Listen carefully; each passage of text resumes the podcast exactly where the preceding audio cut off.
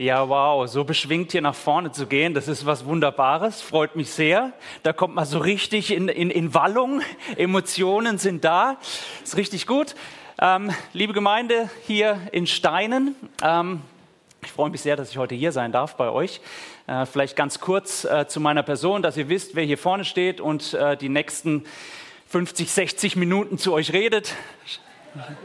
Äh, Spaß. Äh, Sebastian Friedle, bin äh, Pastor in der Krishona Gemeinde Freiburg und genau, ich habe euch ein Bild mitgebracht, das bin nicht ich, das ist äh, meine Frau mit kleinen Stöpsel.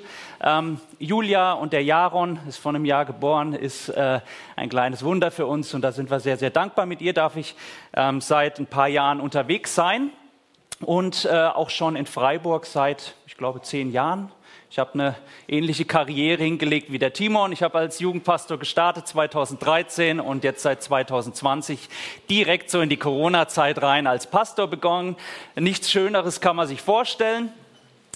Und genau, bin jetzt auch seit drei Jahren Pastor äh, in Freiburg und ich freue mich hier zu sein. Was mache ich gerne? Ganz unterschiedliche Dinge. Eine Sache verbindet mich auch mit dem Timon. Wir haben auf St. Krishona miteinander studiert, auch die Tabea, seine Frau. Wir waren da einige Jahre zusammen. Und ähm, was uns verbunden hat, war die gemeinsame Leidenschaft für Fußball. Ja, die ist bei mir auf Krishona nochmal so neu aufgeblüht und wir haben viel miteinander gekickt, haben einige ähm, auch Turniere miteinander bestritten und es war immer eine sehr, sehr gute Zeit und da äh, das verbindet mich noch heute und ich komme auch von einem Turnier. Gestern hatten wir in Freiburg ein bunte Ligaturnier und auch da musste ich an ihn denken und hätte ihn gerne in meiner Mannschaft gehabt, weil ich finde es immer sehr, sehr spannend zu sehen, wie Menschen sich auf dem Feld auch verhalten, weil da ganz viel von dem Charakter und der Persönlichkeit auch durchkommt. Und Timon ist einfach einer, der gibt sein Äußerstes bis zuletzt, aber immer fair. Und deshalb herzlichen Glückwunsch auch zu so einem tollen Pastor, den ihr, glaube ich, bald hier einsetzen dürft. Ähm, da ist jemand, der brennt und der Energie, Mut und, und allem doch irgendwie nie äh, den Spaß verliert bei seiner Sache. Genau. So viel mal zur Vorrede. Ähm, ich habe mir vor einiger Zeit auch eben in Zusammenhang mit äh, meiner Anstellung als Pastor die Frage gestellt, ähm, was will ich eigentlich mit meinem Dienst als Pastor erreichen? Ja, was, was ist mein großes Ziel? Und einer der Punkte, die mich leiten seitdem, ist folgender Satz, ich habe ihn euch mitgebracht, ist recht dicht und kompakt.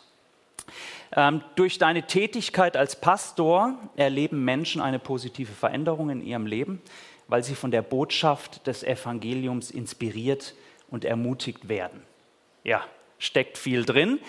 Dieser äh, Satz, der kann sehr abstrakt auch irgendwann werden, das soll aber nicht sein. Deshalb ähm, habe ich mir die Frage gestellt, ja, wie sieht denn das aus, ganz konkret, wenn ein Mensch äh, eine positive Veränderung in seinem Leben erlebt, ähm, vielleicht auch ein anderes Wort, aufblüht als Person mit seiner Persönlichkeit. Was bedeutet es denn? Und vielleicht könnte ein möglicher Satz lauten, um das ein bisschen auch konkreter zu machen, wenn ein Mensch sagen kann, mir sind meine Schwächen bewusst und ich komme gut klar damit. Vielleicht könnte das so eine Konkretion von diesem Ziel sein. Mir sind meine Schwächen bewusst und ich komme gut klar damit. Und ich habe den Titel der Predigt genannt, Gelassenheit lernen, Glaube, der dich stark macht. Und ich denke, dass es ein wesentlicher Bestandteil auch ähm, eines gelassenen Lebensstils ist, ähm, mit seinen eigenen Schwächen irgendwie auf eine gute Art und Weise umzugehen. Einen guten Umgang zu finden. Ich glaube, das fängt natürlich schon im Kindesalter an, ja, unsere Kinder mitzunehmen, äh, auch ihre Schwächen zu sehen, anzuerkennen, aber nicht da irgendwie ähm, dann klein und schwach zu werden, sondern äh, ja, gut, einen guten Umgang damit zu finden. Und ich möchte trotzdem gleich ganz am Anfang erstmal eins noch klarstellen, was mir sehr, sehr wichtig ist in Bezug auf diese Predigt, dass es hier zu keinen Missverständnissen kommt. Und zwar, wenn ich von Schwächen rede, dann rede ich nicht von Sünde. Dann rede ich nicht von Verhaltensmustern, die zerstörerisch sind für einen selbst oder auch für andere Menschen. Ja, ich rede hier nicht von Pornografie, ich rede nicht davon, ähm, seine Frau zu unterdrücken oder irgendwas zu stehlen oder Faulheit oder ähnliches. Davon rede ich nicht, Das sind keine Schwächen, mit denen man sich halt irgendwie anfreunden muss und damit klarkommen muss. Ähm, ich glaube, da muss man ganz andere Schritte auch gehen und äh, darf die nicht einfach so stehen lassen, sondern wenn ich von Sprechen, äh, Schwächen rede, dann meine ich vielmehr so Sachen, die irgendwie zu uns gehören, die wir nicht einfach beiseite legen können, ja, die man nur bedingt auch verändern kann. Ich denke hier an Schüchternheit, ja, vielleicht auch nicht so die Sprachfähigkeit zu haben, ähm, vielleicht auch an manchen Punkten intellektuell an Grenzen zu kommen. Und man wird sich wünschen, da irgendwie komplexer denken zu, kommen, äh, zu können, aber man kommt immer wieder an den gleichen Punkt und merkt, na, das verstehe ich halt nicht. Ja, oder, oder so Sachen wie ähm, gute Prioritäten zu setzen oder mangelndes Organisationstalent, vielleicht Vergesslichkeit, ähm, eben Intellekt oder irgendwie Unsicherheit auch in äh, sozialen Begegnungen. An so Sachen denke ich. Ja, da könnt ihr vielleicht auch noch für euch eigene Punkte ähm, überlegen. Und in der Predigt heute geht es eben darum, wie wir Schritte gehen können, damit wir so einen Satz sagen können oder vielleicht etwas überzeugter sagen können äh, als bisher. Mir sind meine Schwächen bewusst, ich kenne sie, aber ich komme gut klar damit. Und Grundlage für diese Gedanken ist der Bibeltext, den Antje äh, gerade vorher auch äh, gelesen hat, aus 2. Korinther 12, 6 bis 10. Und ich denke, äh, dass Paulus da ein sehr inspirierendes Beispiel dafür ist, wie man mit Schwäche umgehen kann, wie man auch Schwäche zeigen kann und dabei aber nicht an Glaubwürdigkeit auch verliert. Und daher werden wir diesen Text genauer anschauen und ähm, zumindest zwei Schlüsselgedanken finden, die uns helfen können, dem Ganzen etwas näher zu kommen auch. Ich möchte zunächst aber erst ein bisschen Kontext geben ähm, zu dem Bibeltext. Paulus schreibt diesen Brief an die Gemeinde in Korinth. Er hat die Gemeinde gegründet, so plus minus 50 nach Christus, hat einige Jahre äh, dort auch gelebt, hat dort Beziehungen aufgebaut, hat in Menschen äh, investiert, hat da sein Herz weitergegeben und die Leute sind ihm auch irgendwie ans Herz gewachsen, äh, mit aller Kritik und mit allem, was nicht so easy war. Ähm, er ist dann aber auch weitergezogen. Er ist nicht die ganze Zeit an diesem Ort geblieben ähm, und hat auch äh, in anderen Städten im Mittelmeerraum Gemeinden gegründet. Und trotzdem ist irgendwie die Verbindung zu der Gemeinde nie ganz abgerissen. Er hat da immer ähm, auch Kontakt weiterhin gesucht und hat immer mal wieder hingehört, wie es da läuft und hat dann eben auch Briefe geschrieben. Und der Text heute ist eben aus dem zweiten Korintherbrief, den er hingeschrieben hat. Und er reagiert auf viele Punkte, die ihm da zu Ohren kamen. Und auf einen wollen wir heute das äh, Augenmerk richten. Und äh, Paulus hat erfahren, dass in Korinth Menschen unterwegs sind, die spannende Thesen verkünden, äh, die ihm aber Sorge bereiten die ihn wirklich umtreiben. Das Evangelium, das droht durch diese Thesen äh, verwässert zu werden. Äh, und es schmerzt ihn, weil er weiß, dass das Evangelium in der Vergangenheit so viel Gutes in dieser Gemeinde bewirkt hat. Und das Üble dabei ist, ähm, warum die Menschen sich von Paulus und seinen Lehren abwenden, ist einfach, weil es da Menschen gibt, die einfach rhetorisch besser drauf sind die Menschen in ihren Bann ziehen können, die mitnehmen können, die anscheinend so argumentativ stark sind, dass Menschen äh, mitgehen und diese Gedanken mittragen. Und das ist so eine erste Schwäche, die für uns interessant wird und die Paulus in diesem Brief auch ganz klar anspricht, und zwar in 2. Korinther 10, äh, Vers 10. Ähm, ich weiß ja, was über mich gesagt wird. Seine Briefe sind gewichtig, also die von Paulus und eindrucksvoll, aber wenn er in eigener Person vor einem steht, ist er ein Schwächling. Und über seine rhetorischen Fähigkeiten kann man nur den Kopf schütteln. Das spricht Paulus hier ganz offen an. Und er sagt dann ein paar Kapitel später, ja, es stimmt. Ja, so ist es. Meine rhetorischen Fähigkeiten, die sind nicht die besten. Und da war tatsächlich wohl was dran. Ja, in der Apostelgeschichte gibt es so einen Bericht davon, äh, wie Paulus predigt und äh, ein junger Mann äh, bei dieser Predigt eingeschlafen ist und aus dem Fenster gefallen ist. Und äh, genau, also muss irgendwie schon sehr tröge gewesen sein. Es war also anscheinend eine ähm, berechtigte Kritik an Paulus. Und ich finde es sehr inspirierend, dass Paulus seine Schwäche zugibt. obwohl er öffentlich kritisiert wird, obwohl er mit Kritik umgehen muss, die an ihn gebracht wird. Ja, und er auch an vielen Stellen unter Druck steht, sich zu rechtfertigen, zu sagen, ähm, wo, warum er das sagt, was er sagt. Und sich auch gegen alle anderen Redner irgendwie behaupten muss, die offensichtlich besser sind als er. Und ähm, er in all dem sagen kann, ja, es stimmt. Ja, es stimmt. Da bin ich nicht so stark wie die anderen. Da habe ich meine Defizite. Paulus, der macht sich an dieser Stelle verletzlich. Er öffnet sein Herz ähm, und geht dann ein paar Verse später nochmal tiefer. Da geht es nicht nur um das Reden, sondern da spricht er von einem Dorn, von einem Stachel im Fleisch. Wir wissen nicht genau, worum es sich bei dem Stachel im Fleisch handelt. Vermutlich irgendwie was Körperliches, was ihn gequält hat. Vielleicht ein Augenleiden, äh, eine Angina pectoris, Schmerzen im Brustkorb, irgendein Anfallsleiden. Wir wissen es nicht genau. Wir wissen nur, dass es Paulus als etwas erlebte, was ihn in seinem Dienst, in seiner Arbeit einschränkte.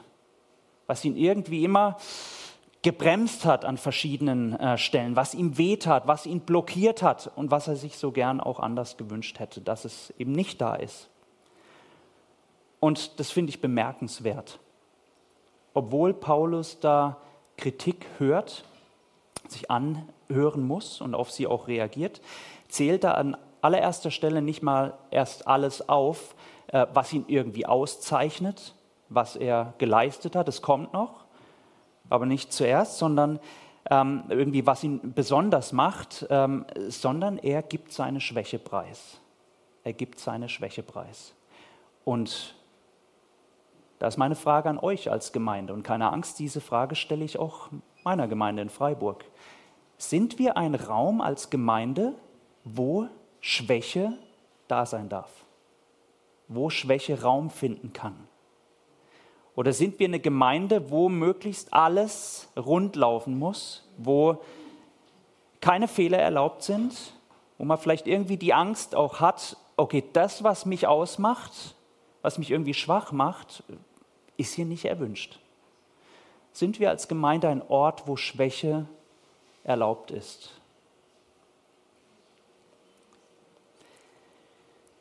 Nochmal zurück zu Paulus. Ich finde es sehr bemerkenswert, dass er auch sagt, dass Gott seine Gebete nicht immer erhört. Er sagt, dass er Gott dreimal darum gebeten hat, dass Gott ihm diese Schwäche nimmt, dieses Leiden, diesen Stachel. Er hätte ja auch positive Folgen. Wenn er nicht die ganze Zeit irgendwie gequält wäre von Schmerzen oder anderen Dingen, könnte er sich ja noch viel mehr in das Reich Gottes einsetzen, einbringen. Aber nein, Gott macht es nicht. Gott heilt ihn nicht. Ausgerechnet bei Paulus, der für uns doch auch ein Vorbild im Glauben ist, der ganz, ganz viel auch geprägt hat, wie wir glauben, wie wir leben. Und er gibt hier zu, Gott hat mein Gebet nicht erhört. Er hat mich nicht geheilt. Und ausgerechnet bei Paulus funktionieren die Gebete nicht. Und er spricht ganz offen darüber. Und ich glaube, das bewahrt uns auch vor einer Theologie, wo Heilung ganz automatisch zum Christsein dazugehört. Und überall, wo dann keine Heilung passiert, irgendwas nicht rund läuft. Paulus selbst hat keine Heilung erlebt. Das als kleine Randbemerkung. All das inspiriert mich und betrifft auch mein eigenes Leben. Nämlich bei berechtigter Kritik die auch an mich angetragen wird, auch bei mir in der Gemeinde. Es ist ja nicht so, dass ich keine Kritik bekomme für das, was ich tue, was ich rede, wie ich bin. Dass ich in all dieser Kritik ähm, trotzdem sagen kann, ja, das stimmt, was du sagst, da hast du einen Punkt, da hast du recht, dann aber trotzdem nicht in irgendein Tal aus Tränen und Schmerz und Selbstzweifel zu fallen und irgendwie einzuknicken, ähm, so wie es Paulus ja auch nicht macht sondern in der Kritik trotzdem auch stark zu bleiben. Es inspiriert mich dazu, mich nicht dem Druck beugen zu müssen, dass es da irgendwo in unserer großen Welt, schon allein in Deutschland, irgendwo Menschen gibt, die Dinge natürlich besser können als ich. Sei es im musikalischen Bereich, im rhetorischen Bereich, im fachlichen Kompetenzen, bei der Arbeit, sonst wo. dass ich mich nicht von dem irgendwie treiben lasse äh, und sage, wenn, wenn der die, oder die das auf die Reihe kriegt, dann muss ich das doch auch auf die Reihe kriegen, dann muss ich das doch genauso liefern, dann muss ich doch da dranbleiben. Ich habe ein äh, interessantes Buch gelesen von Jordan B. Peterson, äh, 12 Rules for Life. Und ein Satz oder ein, eine Regel fand ich da ganz spannend. Vergleich dich nicht mit dem, ähm, vergleiche dich mit dem, der du gestern warst, nicht mit anderen Menschen. Ich glaube, das ist eine gute Regel, ähm, sich eben nicht diesem Druck beugen zu müssen ähm, mit all den anderen Menschen um uns herum, ähm, die wir auch auf YouTube sehen und wie sie Dinge machen und so weiter. Es inspiriert mich gleichzeitig auch dazu, mich den Dingen zu stellen, die einfach zu mir gehören, auf die ich vielleicht gar nicht so stolz bin und trotzdem gelassen zu sein. Es inspiriert mich auch in meinem Glauben, weil ich weiß, äh, ich weiß nicht, ob ihr das Gefühl kennt, dass der Glaube, den ihr habt, irgendwie nicht ausreicht. Ja, da muss doch noch ein bisschen mehr gehen. Da müssen wir doch noch mal ein bisschen mehr beten, vertrauensvoller, visionärer beten. Da muss doch eigentlich irgendwie mehr gehen. Und trotzdem irgendwie in meinem Glauben passen manche äh, Dinge auch nicht ins, Be äh, ins Bild, Fragen bleiben unbeantwortet. Hier in den ganzen Fragen inspiriert mich Paulus auch. Und er macht hier auch Platz für einen Glauben, der das auch aushalten kann der Schwäche, der Verletzlichkeit, offene Fragen, unerhörte Gebete aushalten kann. Weil Gott größer ist. Das sind alles so Punkte, die mich irgendwie bewegt haben, auch in der Vorbereitung, die mich persönlich treffen. Vielleicht ist ja der ein oder andere Punkt auch für dich dabei. Das ist ja alles schön und gut. Äh, ist ja super, dass Paulus als äh, inspirierendes Vorbild irgendwie dient. Und trotzdem bleibt ja die Frage, ja, wie kommt man denn dahin? Wie kommt man dem denn näher, gelassen zu sein, trotz persönlicher Schwäche? Und ich sehe da in unserem Text so zwei äh, Schlüsselgedanken. Und der erste ist, der Lügen oder einer Lüge nicht mehr zu glauben. Und zwar, dass du nur dann stark bist, äh, wenn du völlig getrennt bist von deinen Schwächen wenn du alles quasi überwunden hast, was dich irgendwie schwach macht. Wenn du abgesondert bist von all dem, ja, was dich vielleicht auch quält, umtreibt oder irgendwie an Grenzen bringt. Vielleicht kennt ihr Brené Brown. Ähm, das ist eine Professorin an der Universität in Houston, ist Verhaltensforscherin und sie hat 2010 äh, einen sehr, sehr berühmten TED-Talk gehalten, ein kleines Format, wo man äh, inspirierende Gedanken weitergibt. Äh, gibt. Und ich habe euch da einen Satz mitgebracht, ähm, den ich sehr bemerkenswert fand, fand aus einem Buch von ihr, Verletzlichkeit macht stark.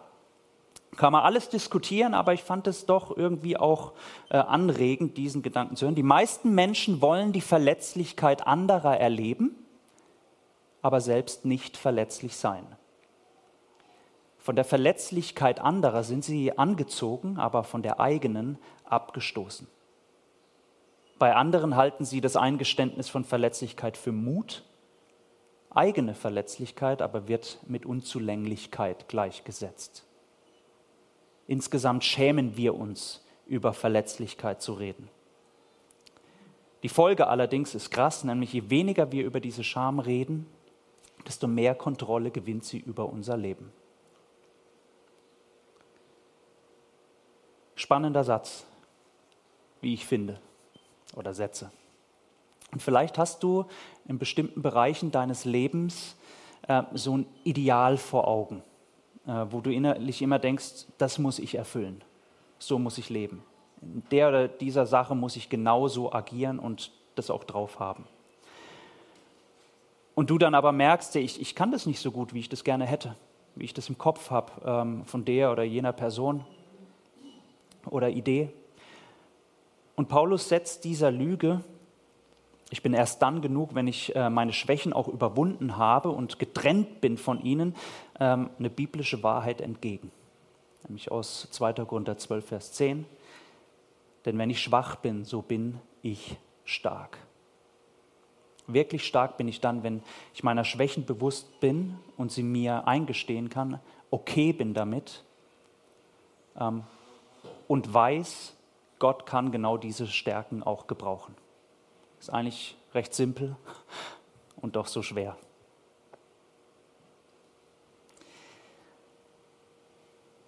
Ein zweiter Schlüsselgedanke äh, ist am Anfang von 2. Korinther 12, Vers 9. Und er hat zu mir gesagt, lass dir an meiner Gnade genügen. Und ich glaube, es ist wichtig zu verstehen, dass äh, Zeichen oder Zeigen von Schwäche nicht zwangsläufig irgendwie bedeutet, äh, dass wir ausgelacht oder verurteilt werden. Darum vorhin auch kurz die Frage, so ist bei euch auch Schwäche in der Gemeinde ähm, erlaubt? Darf das sein? Wie wird darauf reagiert? Ich glaube, es ist wichtig, einen Ort zu haben, zu wissen, okay, hier kann ich meine Schwächen zeigen. Ich denke da jetzt nicht dran, hier irgendwie einen Seelenstriptease hier vorne zu machen und ähm, ja, äh, daran denke ich nicht, aber irgendwie einen Raum zu haben, eine Gruppe zu haben innerhalb der Gemeinde, wo wirklich meine Schwäche auch genannt werden darf und darauf ja, liebevoll, respektvoll, wertschätzend auch reagiert wird. Weil wir uns ähm, eben auch bewusst sind, äh, dass uns Mitgefühl und Verständnis, dass uns Gnade entgegengebracht wird, deshalb wir uns öffnen können. Und ich glaube, das kann uns da auch dabei helfen, uns zu öffnen und gelassen damit umzugehen. Und im Neuen Testament ist Gnade immer verknüpft mit so einer Nuance von Freude. Lass dir an meiner Gnade genügen, das könnte auch ähm, deshalb so wiedergegeben werden. Lass dir daran genügen, dass ich Freude an dir habe, sagt Gott auch mit deiner Schwäche. Ähm, vielleicht kennt ihr die Situation, ihr kommt auf äh, eine Party oder ein Fest oder eine äh, Veranstaltung und ihr merkt so schon beim ersten Schritt in den Raum oder auf die Wiese, ah, hier passe ich irgendwie nicht so hin. Ja, sei es meine Kleidung, sei es mein Auftreten, die Leute, die da sind, ihr merkt, na, irgendwie, nee, passt nicht so. Und dann passiert dieser eine Moment, der Gastgeber, die Gastgeberin kommt auf euch zu und sie strahlt über beide Ohren. Sie freut sich, weil sie dich sieht. Ganz egal, was du anhast, ganz egal, wie du dich fühlst, du merkst, jawohl, hier bin ich willkommen. Da ist Freude, da freut sich jemand, dass ich komme. Und ich glaube, so ist es auch äh, mit Gott. Die Gnade Gottes ist wie so ein erfreuter Blick, der dich anschaut und sagt, jawohl, schön, dass du da bist.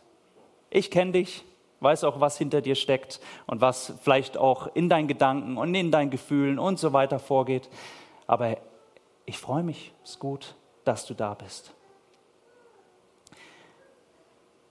Und ich glaube, diese Erkenntnis kann auch helfen, uns selbst gegenüber gnädiger zu sein. Und ich glaube, das ist ein lebenslanger Prozess zu wissen, ja, Gott freut sich über mich. Und Gott grätscht da, wie ich finde, auch irgendwie in so in unser Leben rein, äh, wo wir doch an vielen Stellen unablässig versuchen, uns oder Situationen zu optimieren, zu verbessern. Oft erlebe ich so dieses Denken, was vorherrscht, wie etwas ist, reicht es nicht. Ist nicht genug. Es genügt nicht. So kann das nicht sein und so soll die Welt und auch meine Welt nicht sein. So kann es nicht weitergehen. Besser wäre besser. Wir hören ja in den letzten Monaten, Jahren immer wieder so äh, das Stichwort Babyboomer. Große Generation, geboren zwischen äh, 1955 und 1968. Und ich glaube, diese Generation kennt aus den letzten Jahren, vergangenen Jahren, kaum etwas anderes als besser, schneller, höher, schöner.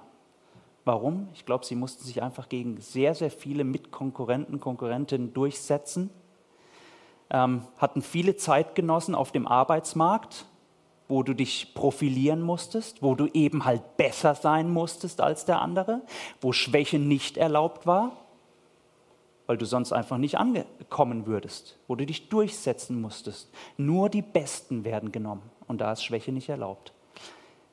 Aber ich glaube, das kennen auch andere Generationen. Da denke ich an meine Generation, die Generation nach mir. Auch sie kennen ja diese Gedanken, nicht genug zu sein, nicht stark genug zu sein. Ja, auf äh, TikTok gibt es seit einiger Zeit äh, einen, Trend äh, Dead Girl. Ich weiß nicht, ob ihr das schon mal gehört habt. Das ist, ähm, es sind Videos, wo, wo, wo Menschen, häufig Frauen, ganz krasse, extreme Tagesroutinen auch haben und ähm, äh, für, für, für das perfekte Ich, für den perfekten Tag, wo alles stimmt, ja, wo komplett durchgeplant ist. Äh, der Alltag morgens aufstehen um fünf, dann erstmal raus, Bewegung, Sport, Beauty Care, alles noch vor der Arbeit. Ähm, dann wird Tagebuch geschrieben, dann wird gesund äh, ernährt, dann wird alles äh, ordentlich gemacht. Also ein Tag, wo alles stimmt, als Anreiz, ähm, das genauso zu machen, das perfekte Leben zu haben extremer Druck.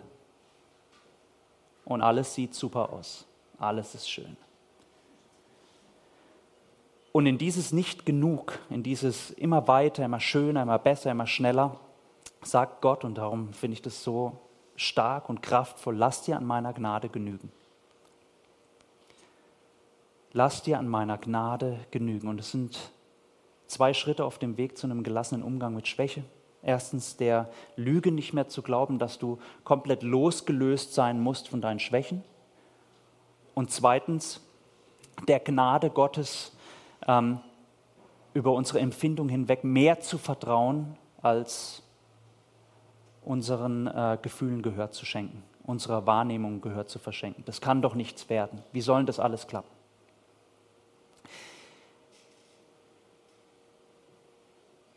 Ich möchte nochmal auf den Bibeltext zu sprechen kommen, 2. Korinther 12, Vers 9. Und er hat zu mir gesagt, lass dir in meiner Gnade genügen. Und jetzt Achtung, denn meine Kraft vollendet sich in der Schwachheit. Darum will ich mich am allerliebsten rühmen meiner Schwachheit, auf dass die Kraft Christi bei mir wohne. Das ist Gottes Denkweise. Das ist eins der Prinzipien auch im Reich Gottes, im Reich des Glaubens, nämlich dass Gott nicht das, das Starke wählt, sondern das Schwache. Und es zeigt sich äh, erstaunlicherweise schon ganz am Anfang äh, der Bibel im Alten Testament bei der Auswahl des Volkes äh, Israel, bei dem Volk, was Gott gebraucht auch, um Segen für die restliche Welt auch zu zeigen. Ähm, und da, da, zeigt er letztlich, wie er tickt, wer er ist. Ähm, Im Alten Testament, 5. Mose 7, Dich hat der Herr, dein Gott, erwählt zum Volk des Eigentums aus allen Völkern, die auf Erden sind. Nicht hat euch der Herr angenommen und euch erwählt, weil ihr größer wärt als alle Völker, denn du bist das Kleinste unter allen Völkern, sondern weil er euch geliebt hat. Das heißt nicht, dass er die anderen Völker nicht geliebt hat, ja, aber er sucht sich nicht das Glänzende, das Schillernde aus, sondern das Kleinste, und das finden wir an verschiedenen anderen Stellen auch, äh, die Königswahl. Ähm, da schaut er auch nicht auf, das, auf die Statur, auf die Größe des, des, des Mannes damals, sondern er schaut in das Herz rein. Und er entscheidet sich letztlich auch ähm, für jemand, der nicht so krass auftritt, für das Kleine, das Schwache. Größe, Glanz, äußere Stärke imponieren Gott nicht. Vielmehr scheint er ein Herz für das Kleine, das Unscheinbare, das angeblich Unbedeutende zu haben. Und damit macht er Geschichte. Mit dem Geringsten hat er was vor. Und dieses Geringste und Unbedeutendste behütet er sorgfältig wie sein eigenes Auge seinen Augapfel. Und der Blick Gottes ist eben auf das Kleine und das Geringe gerichtet, nicht auf das Glänzende und Großartige. Und ich finde, das ist ein Riesenkontrast zu uns als Gesellschaft und auch eine wunderbare Korrektur für unser Denken. Wem geben wir Vorzug? Dem Großen, dem Schillernden oder dem Kleinen, Unbedeutenden, Unscheinbaren? Ihr Lieben, ich möchte mit einer Predigt schließen. Genauer gesagt mit einer Trauerrede an einer Beerdigung, ähm, genau zu diesem Vers. Und zwar die Predigt zur Beerdigung von Margarete Steif. Vielleicht habt ihr euch schon gefragt, warum dieser Bär hier vorne sitzt. äh, ist nicht mein Maskottchen, ich brauche den nicht, äh, gehört meinem Sohnemann. Ähm, ich erzähle es gleich. Vielleicht kennt ihr diese Tiere, Knopf im Ohr. Das ist die Erfindung von Margarete Steif. Und Gibt es heute noch, ist eine riesengroße, ist eine Weltfirma nach wie vor. Sie hat ein Unternehmen aufgebaut. Und äh, Margarete Steif hatte als Kind Polio. Da gab es noch keine Impfung. Ähm, und weshalb sie dann eben auch gelähmt war und als Kind schon in einem Wagen saß, äh, umhergezogen wurde und den Rest des, ihres Lebens auch in einem Rollstuhl saß. Ja, sie hat also eine sichtbare, eine körperliche Schwäche. Und ich fand die Worte aus dieser Predigt ähm, an ihrer Beerdigung sehr bewegend. Und zum Abschluss möchte ich euch einige Auszüge aus dieser Predigt vorlesen. Und ich finde, sie zeigen eben, wie Gott durch ihre Schwäche auf der einen Seite ein erfülltes Leben und ein reiches Leben für sie, aber auch für viele andere äh, Menschen schaffen konnte.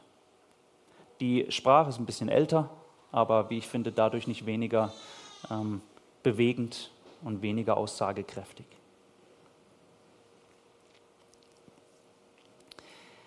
Wie ein Wunder stand sie vor unseren Augen.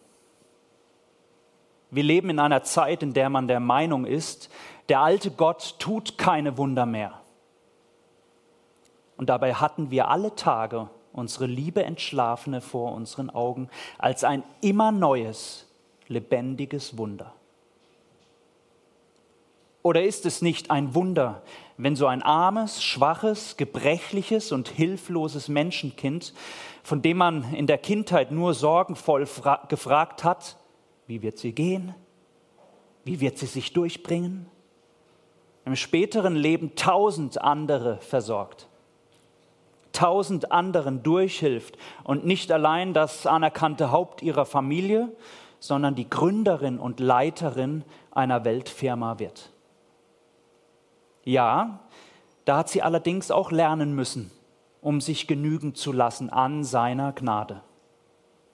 Aber Gottlob, und das ist das zweite Wunder, das größte, das der Herr in diesem Leben gewirkt hat, sie hat es gelernt unter dem Beistand Gottes. Wohl ist es auch ihr nicht leicht geworden, denn sich da reinfinden, das ist das Allerschwerste, was es überhaupt für, einen, für ein Menschenherz geben kann. Da geht es nicht ab ohne innere Kämpfe, ohne stille Tränen, die niemand sieht, ohne ernstes Fragen, das einen die Menschen allein nicht beantworten können. Und ihr dürft es mir glauben, auch unsere liebe Entschlafene hat von solchen Kämpfen und Tränen gewusst. Genügen.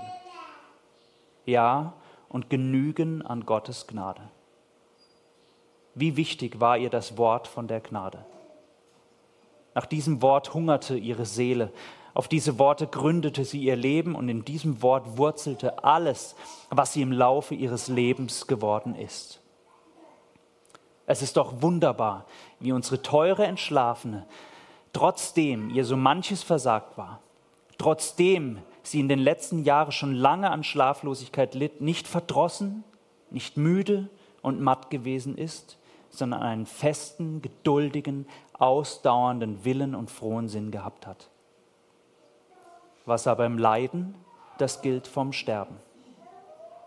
Wohl sind da die Wasser tiefer, der Weg wird dunkler, alle Kraft schwindet völlig.